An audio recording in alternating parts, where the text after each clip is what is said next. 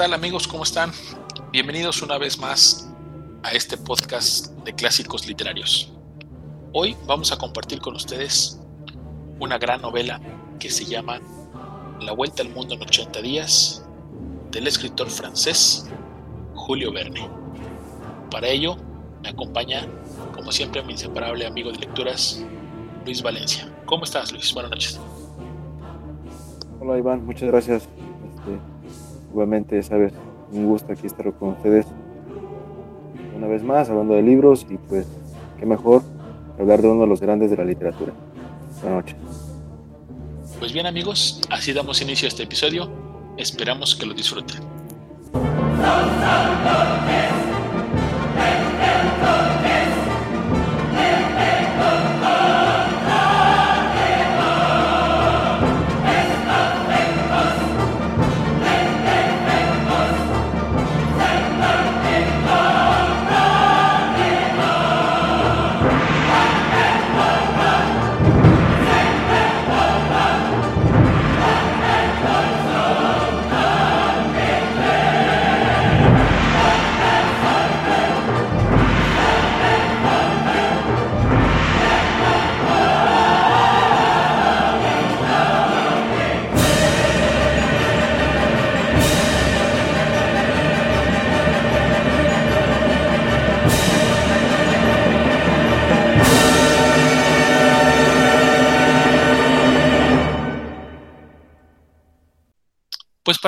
Comenzar este episodio, vamos eh, iniciando por, por hablar un poquito sobre Julio Verne. ¿Quién, quién fue Julio Verne y, y por qué se considera que las obras de Julio Verne deben ser leídas por cualquier persona que, que guste de la buena literatura? Julio Verne es un escritor que sigue tan vigente hoy en día, a pesar de desde la época que empezó a escribir sus libros que estamos hablando de, 1850, después de 1850, sus libros tienen la capacidad de adentrarte en la aventura y en la parte más importante del libro que a veces como lector nos gusta, nos encanta, nos apasiona, que viajemos junto con el escritor. Eso es lo que hacen los libros de Julio Verne. Julio Verne ha escrito muchísimos libros que tienen que ver con aventuras, con viajes extraordinarios. De hecho, así se llama una de, de sus series que fueron las más exitosas, que junto con, el, con un editor que él conoció, con el editor Hetzel, hicieron prácticamente los libros más famosos, de los, entre los que se encuentran 20.000 leguas de viaje submarino, Viaje al centro de la Tierra, de la Tierra a la Luna, La isla misteriosa, Cinco semanas en globo y por supuesto el que vamos a hablar el día de hoy, que es La vuelta al mundo en 80 días. A pesar de lo que uno podría creer Julio Verne fue un tipo que viajó demasiado, no fue así. En realidad lo que viajaba era su imaginación y su gusto que tenía él por la ciencia. Julio Verne, de joven, estudió para abogado porque venía de una familia de abogados. Su bisabuelo fue notario de Luis XV. Entonces, de ahí que todos los, varones eran abogados de su familia. Pues él concluyó su carrera de abogado a petición de, sus padres. Sin embargo, él lo que le apasionaba era la literatura y precisamente fue en la universidad cuando se dio cuenta porque una maestra le dijo que escribía muy bien y entonces se le interesó desarrollar mejor la literatura. Problemas eh, que tenía él, muchos para poder entablar una relación sentimental, que al final tuvo que hacerlo con, como lo hacían muchas personas en aquella época, pues con un familiar, en este caso era su, su prima. Sin embargo, él empieza a viajar hasta después de los 25 años de edad, por gusto. Y obviamente su, pasión siempre fue los paseos marítimos y las, y las cosas que tienen que ver con el mar. Julio Verne, además de estas, de estas obras que ya mencioné, él ha escrito también eh, cuentos y también ha escrito teatro y también poesía, cosa que muchos lectores no, no sabíamos. Sin embargo, pues bueno, lo más famoso que él ha escrito son las novelas de aventura. Junto, junto con Herbert George Wells, que el otro es inglés, se les considera los padres de la ciencia ficción, de la literatura. Así es de que, pues amigos, lo que tenemos hoy en, este episodio, pues es un gran libro, es, es, uno de aquellos que pertenece a la gran colección de, de, los viajes extraordinarios que lo hicieron famoso y que le han dado la vuelta este, prácticamente al mundo para todas las manos y todos los lectores que quieren o que gustan de su literatura. Julio Verne es el segundo escritor más editado en diferentes idiomas, solamente por debajo de Agatha Christie. Agatha Christie es la escritora más, más traducida a nivel mundial y Julio Verne es el número dos, para que nos demos una idea de la importancia y la envergadura que tiene toda la literatura de Julio Verne. Y pues bueno, sin más preámbulo, vamos a pedirle a Luis que nos comente la reseña de este libro de La Vuelta al Mundo en 80 días. Adelante, Luis. Sí, estoy de acuerdo contigo, Iván. La verdad es que este, Julio Verne es considerado uno de los grandes escritores que hemos tenido este, en el transcurso pues, de la historia. Bien lo dices, fue considerado este, uno de los pioneros y, y más bien como padre se le considera de la, de la ciencia ficción, todo lo que tenga que ver. Y es muy bueno, la verdad es que esta obra de la cual vamos a hablar este, va a cambiar su forma, Julio Verne, de ver a los ingleses, ya que pues él anteriormente los había, los había criticado mucho eh, por lo mismo de que había esa cierta pues, discusión con eterna que siempre va a haber entre Francia e Inglaterra, de quiénes son los mejores. Y pues en, en ese momento, pues antes había escrito, por ejemplo, Los hijos del Capitán Grant, donde, donde hace una crítica realmente a los británicos, donde pues podrían ser hasta traicioneros y, y otras cosas más, ¿no? En, este, en, en, esta obra también se va a centrar en Inglaterra, pero va, ya la, la visión que tiene Julio Verne pues es completamente distinta, ya que como que ha habido una, una época en la cual pues él ya, ya no tiene problemas con los ingleses y, al contrario, ya los ingleses lo, lo consideran como uno de los grandes, ¿no? Y bueno, es, es fue tan así que Julio Verne pues en su época se, se codió con, con grandes escritores como lo fueron este Alejandro Dumas y, y este y hasta incluso Víctor Hugo, ¿no? Entonces sí, sí fue influenciado por grandes escritores y hoy es, se puede decir, sus obras son una joya de la literatura. Entonces, esta, en, este, en, este relato La Vuelta al Mundo en 80 días fue uno de los primeros libros que, que yo experimenté con Julio Verne y del cual, pues, en su imaginación nos va llevando por aventuras de las cuales este, nos atrapa desde un inicio. En esta ocasión va, va, se va a desarrollar en Inglaterra. En el personaje principal se va a llamar Phileas Fogg, que es un inglés pues adinerado, un caballero pues, para la época. Pero sin embargo es un, personaje muy misterioso, ya que pues es este, le gusta la soledad, vive solo y no tiene parientes, nadie, no hay una relación con algún familiar y solamente pues él, este, digamos, vive solamente con su criado, que es este, un francés, este, Picaporte, y su, a él le gusta ir mucho a un, a un club, en este caso se llama el Raffon Club, en el cual pues nos imaginamos que es de esos lugares pues donde van este todos los caballeros, todos los caballeros que tienen un estatus social pues muy alto y, tienen e-, esas pláticas normalmente pues, este, pues excluidas ahora sí que pues, de las mujeres, ¿no? Entonces es una plática de hombres, un día pues ellos deciden, más bien deciden que iba a ser absurdo dar la vuelta al mundo en 80 días, sin embargo, este, Phileas Fogg, él está muy seguro de que él sí podría hacerlo y este, va a, este, apostar toda su fortuna. En este caso nada más va a usar la mitad porque la otra mitad la va a usar para el viaje. Entonces creo que son 20 mil libras para, para ese entonces. Y las apuesta y él este, pues se alista para salir lo más pronto posible con, con su criado que pues va este picaporte.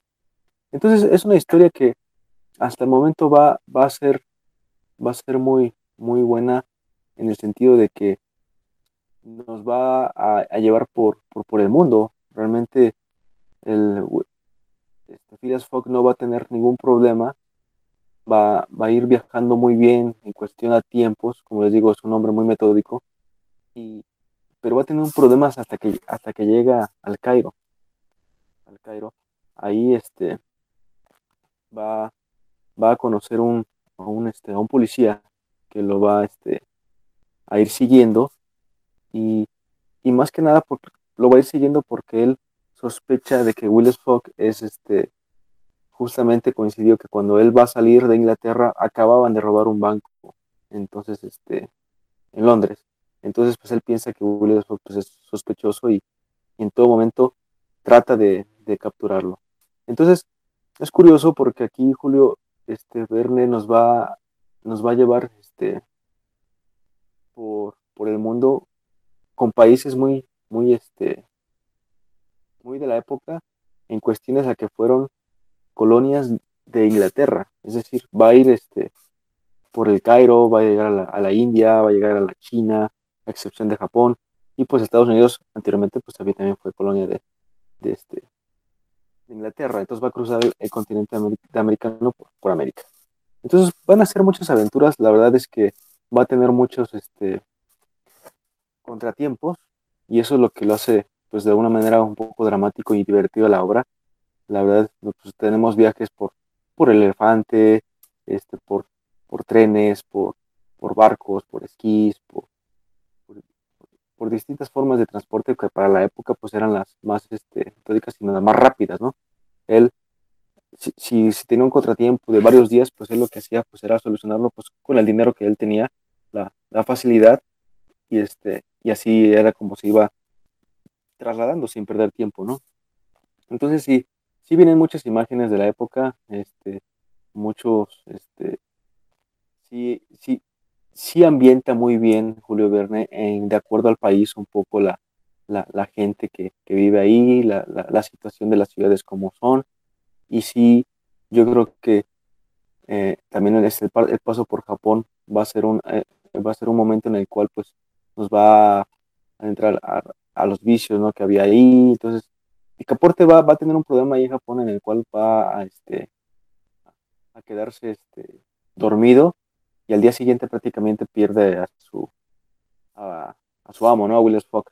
Entonces, él decide irse con unos cirqueros a, a, probar suerte y, y, se van a una ciudad que se llama Yokohama y ahí en pleno acto ahí con los cirqueros, pues ve a su amo, a Willis Fogg, y entonces ahí es que el reencuentro, ¿no? Entonces ahí parten a Estados Unidos y de ahí pues van a, van a, este, a tener una, otro, otros este, problemas también allá, ¿no? Para cruzar el continente americano, el cual pues yo creo que hasta aquí estaría muy bien mencionarles y relatarles, ya que de aquí va a tener, creo que nada más como 11 días para llegar a Inglaterra, entonces si el tramo es un poco largo, todo lo que le falta, pero, pero se decide muy bien y es muy bueno.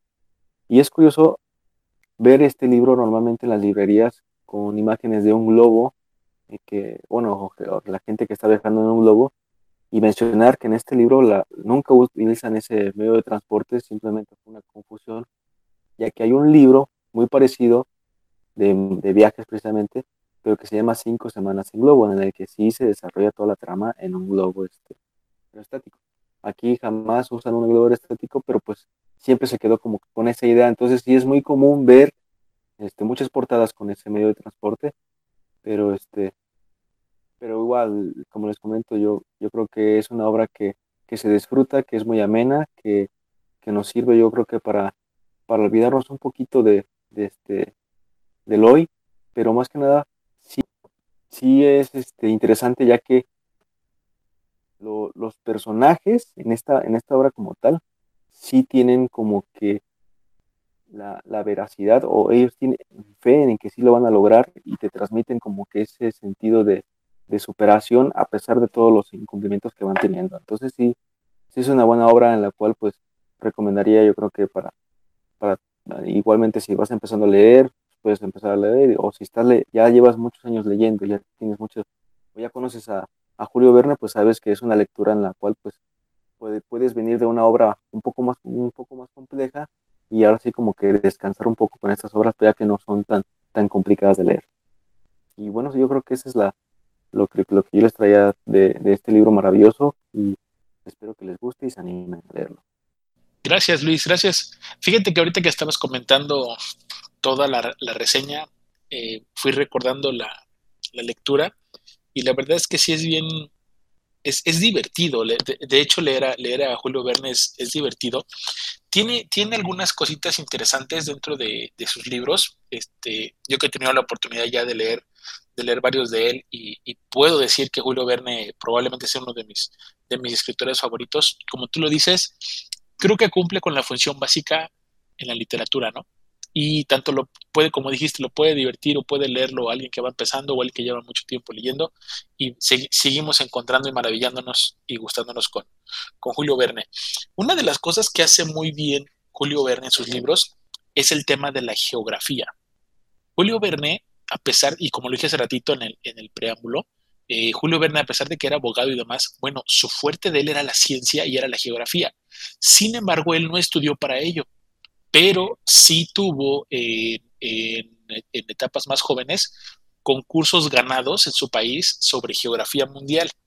Además que Julio Verne era un tipo que, debido a que su familia también era de posición, pues conocían a mucha gente este, que viajaban, conocían a muchas gentes aventureras.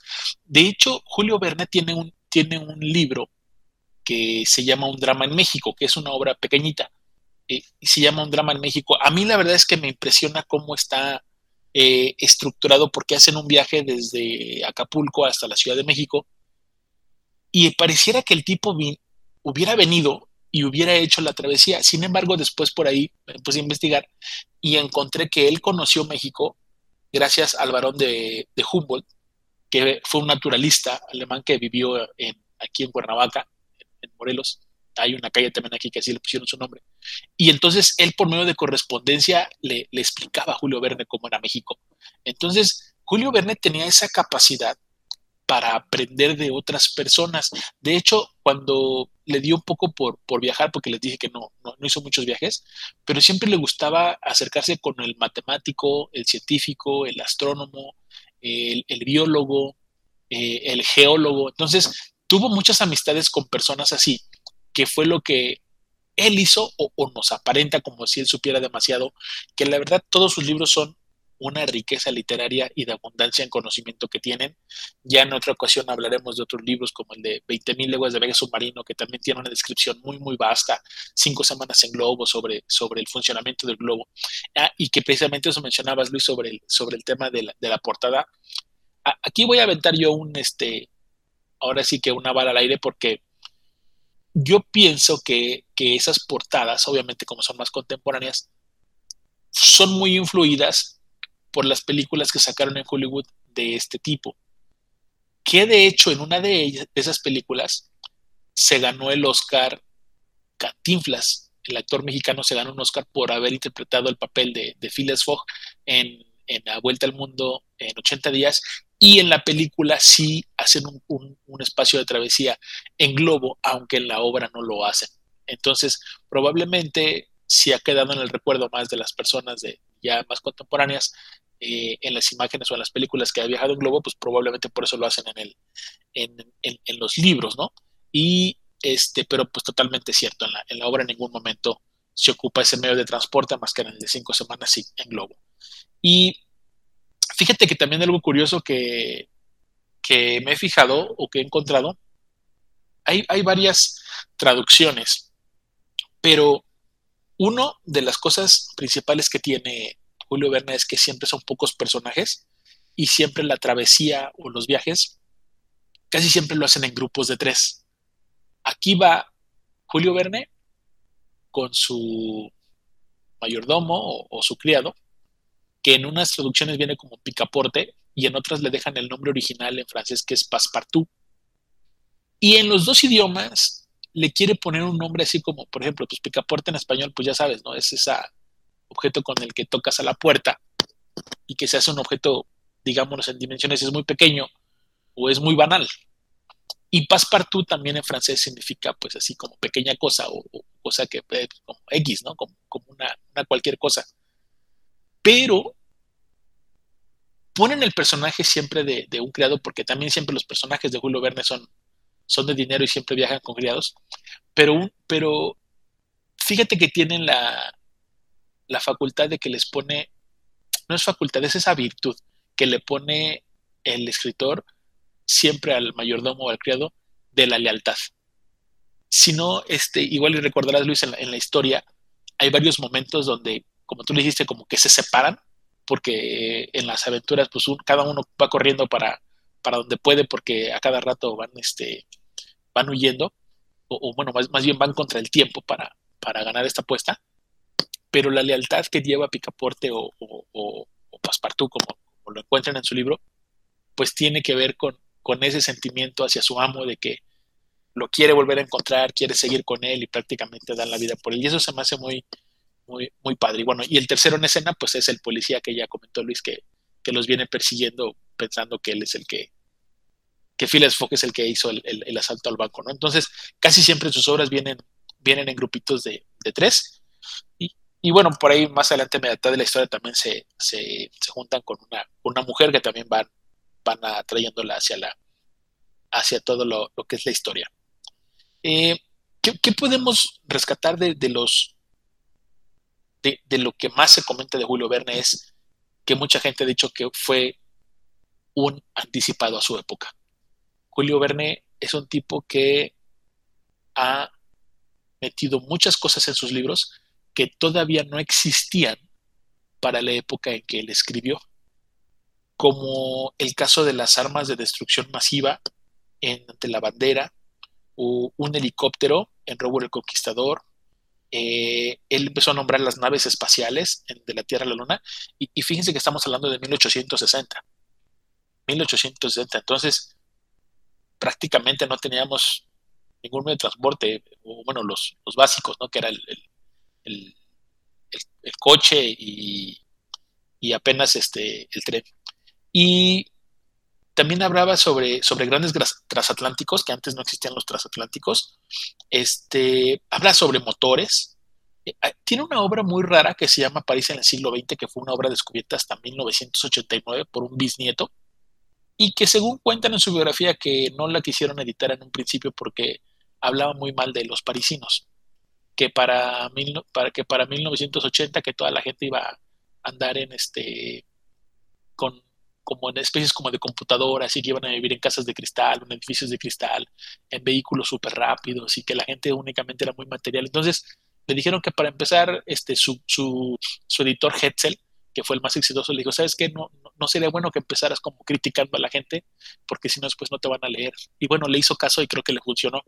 Y precisamente después de, para 1990 se, se, publicó este libro, pero pues no fue mucho del agrado de todos.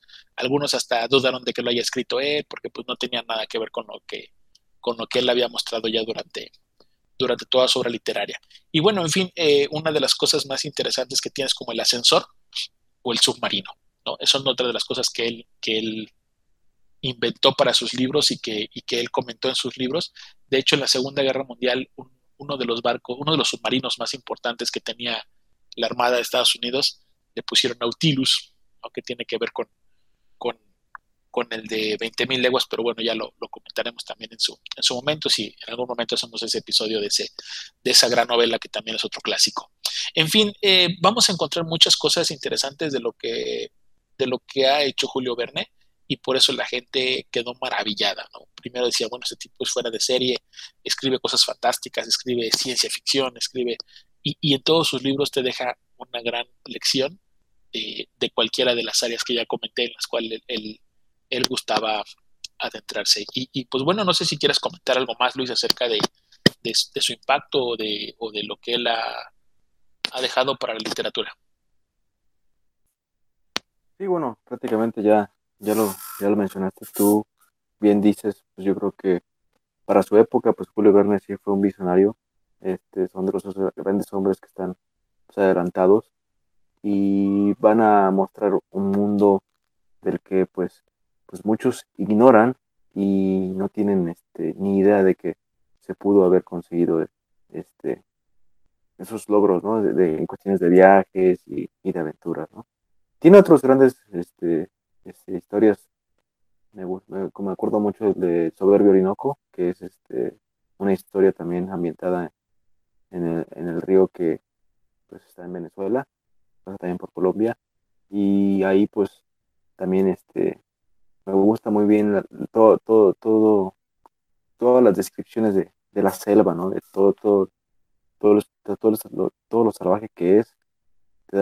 yo pensaría que él sí fue ahí, sí describe muy bien las cosas, realmente no, no como dices tú, no viajó, pero sí se documentó y sí, sí supo este, plasmar todo, todo, lo, todo lo que es la vida salvaje, ¿no? Entonces, sí es un escritor que, que bien dices tú, es, va a ser, yo creo que es universal, es universal, claro, pero sí, yo creo que va a ser inmortal, sus obras van a seguirse vendiendo, por lo menos las, más conocidas van a, van a seguir sobreviviendo al transcurso del tiempo y pues quedará así como uno de los mejores escritores que hemos tenido y pioneros de la ciencia ficción.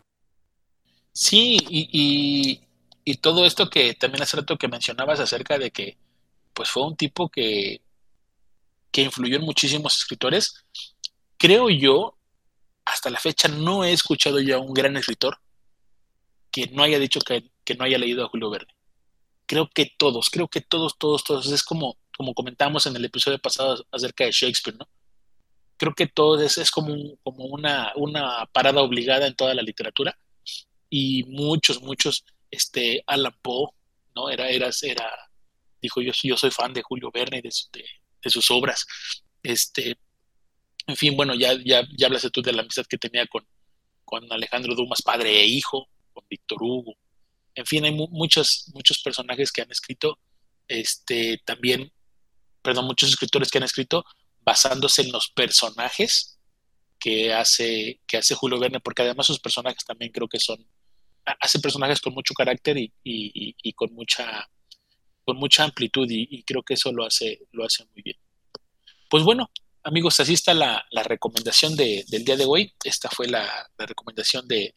Además que es un libro pequeño, ¿no, Luis? No recuerdo cuántas hojas tiene por ahí.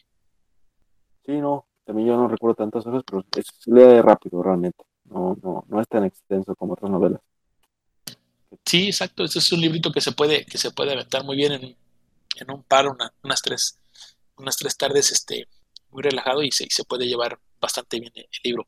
Y pues bueno, Luis, para terminar el episodio, coméntanos cuántas estrellas le vamos a dejar a la vuelta al mundo en 80 días de Julio Verne. Sí, fíjate que, que este libro pues sí me gustó mucho.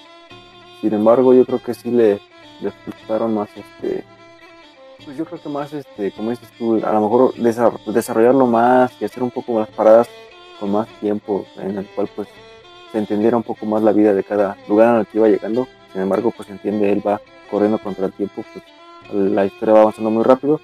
Yo le doy cuatro estrellas, pero sí, sí lo considero muy, este, muy corto, pero de, pudo haber sido mejor, ¿no? Muy bien. Fíjate que yo, yo estaba indeciso entre 4 y 5, pero yo sí le voy a dejar las 5 estrellas porque yo quiero que se animen a leerlo porque el final es bueno. El final de esta obra es muy buena. De hecho, yo no. Son de esos finales que. Digo, a lo mejor alguien más que, que, que, que, vaya muy avispado en la historia puede ir descubriendo o puede encontrar el, final, pero, pero yo la verdad es que no lo noté y, y el final se resuelve en, la, en la última hoja. Y este y yo dije ah cómo crees entonces yo, me quedé así sí sí me llevé yo el, la sorpresa. La sorpresa y eso me gusta mucho y, agradezco mucho en los libros que hasta la última hoja hasta el último hasta el último punto te, te resuelven este el final. Y eso eso me gustó mucho. Entonces este solo por ese detalle este y además que se lee muy bien le voy a poner yo las cinco estrellas pues muy bien amigos, así hemos llegado ya al final de nuestro episodio de Clásicos Literarios. Nos pasamos a despedir. Luis. Gracias Iván, muchas gracias. Este, nuevamente pues un gusto estar contigo aquí hablando de libros y espero que los que nos hayan escuchado ya lo leyeron pues recuerden con nosotros todo este, este drama que, se vive en esta obra y, los que no, no lo han leído pues se animen, ojalá y pueden, tengan la oportunidad de, acercarse a esa literatura obligada, ¿no? Como una parada obligada a, a, nosotros que nos Saludos a todos, buenas noches. Gracias Luis por acompañarnos una noche más. A todas las personas que nos están escuchando en diferido, pues esperemos que tengan un excelente momento, que pasen un buen día. Y pues bueno, recuerden que tenemos aquí este podcast abierto de clásicos literarios para compartir con ustedes las obras clásicas de la literatura universal y pues traerlas aquí hasta sus oídos con una pequeña reseña, un poquito sobre, sobre el autor. Y pues con mucho gusto seguiremos, seguiremos compartiendo Luis que ya estamos por ahí en, seis plataformas que nos escuchan eh, varios de nuestros amigos y seguidores. Pues eh, mandándoles un saludo a cada uno de ellos. Mi nombre es Iván y hasta la próxima. Este fue un podcast de clásicos literarios